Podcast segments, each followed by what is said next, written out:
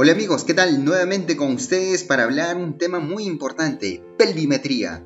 La pelvimetría estudia las dimensiones de, esta estructura anatómica eh, que se llama pelvis. Esto está conformado por dos huesos coxales o ilíacos, uno hacia el lado derecho y el otro hacia el lado izquierdo, además del sacro y el coxis.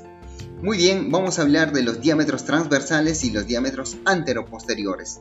Dentro de los diámetros transversales encontramos en la parte superior que mide 13 centímetros, eh, el diámetro medio 10.5, también conocido como biciático, el diámetro inferior que mide 11 centímetros, también conocido como bi-isquión. Correcto. Dentro de los diámetros anteroposteriores vamos a ver que en el diámetro superior mide 10.5 centímetros, el diámetro medio 12 centímetros y el diámetro inferior 11 centímetros. Muy bien, aquí vamos a hablar de los conjugados. Los conjugados, conjugado anatómico, conjugado obstétrico y el conjugado diagonal. ¿Por qué es importante? Esto es importante para determinar el estrecho superior. ¿Ya? El estrecho superior. ¿Cómo así? Eh, miren, nosotros realizamos una evaluación con los deditos, hacemos el tacto vaginal. Al realizar el tacto vaginal nosotros determinamos el conjugado diagonal, que es la unión del promontorio con la parte inferior eh, del hueso pubis. ¿ya? Se llama promonto infrapúbico. A eso se llama conjugado diagonal. Si nosotros unimos el promontorio con la parte retropúbica se llama conjugado obstétrico. Y si unimos el promontorio con la parte superior o suprapúbico se llama conjugado anatómico, ¿sí? El conjugado diagonal normalmente mide 12 centímetros. Si a esta medida restamos 1.5 centímetros, nos va a dar como resultado el conjugado anatómico, es decir, el estrecho superior. ¿Está bien? Pero ¿para, ¿para qué es importante esto? Se preguntarán posiblemente.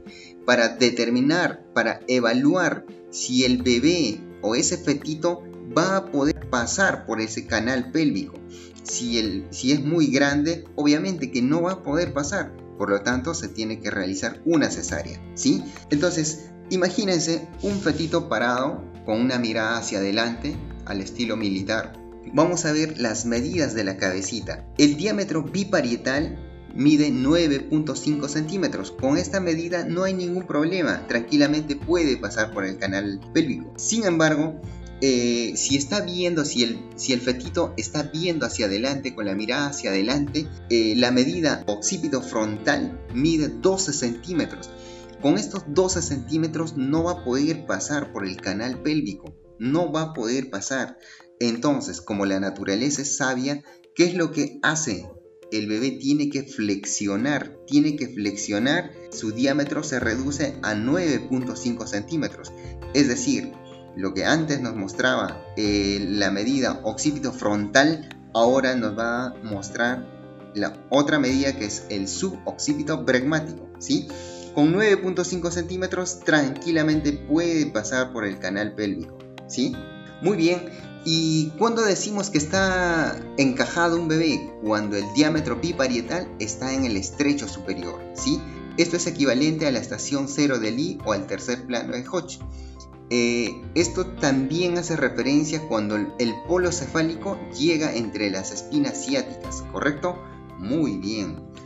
Muy bien, ahora pasando a otro tema, vamos a hablar variedad de posición, ¿ya? Normalmente, ¿cómo nace un bebé? Normalmente, bueno, la presentación depende mucho de la presentación. La presentación normal es que la cabecita del bebé esté en relación con la pelvis de la madre. Entonces decimos que es una presentación cefálica. ¿Cómo desciende el bebé? Normalmente el bebé desciende, desciende, imagínense de esta manera, el bebé desciende mirando hacia atrás, ¿correcto? Mirando hacia la parte posterior de la madre. Es decir, la nuca, la región occipital, está hacia adelante. Un punto de referencia.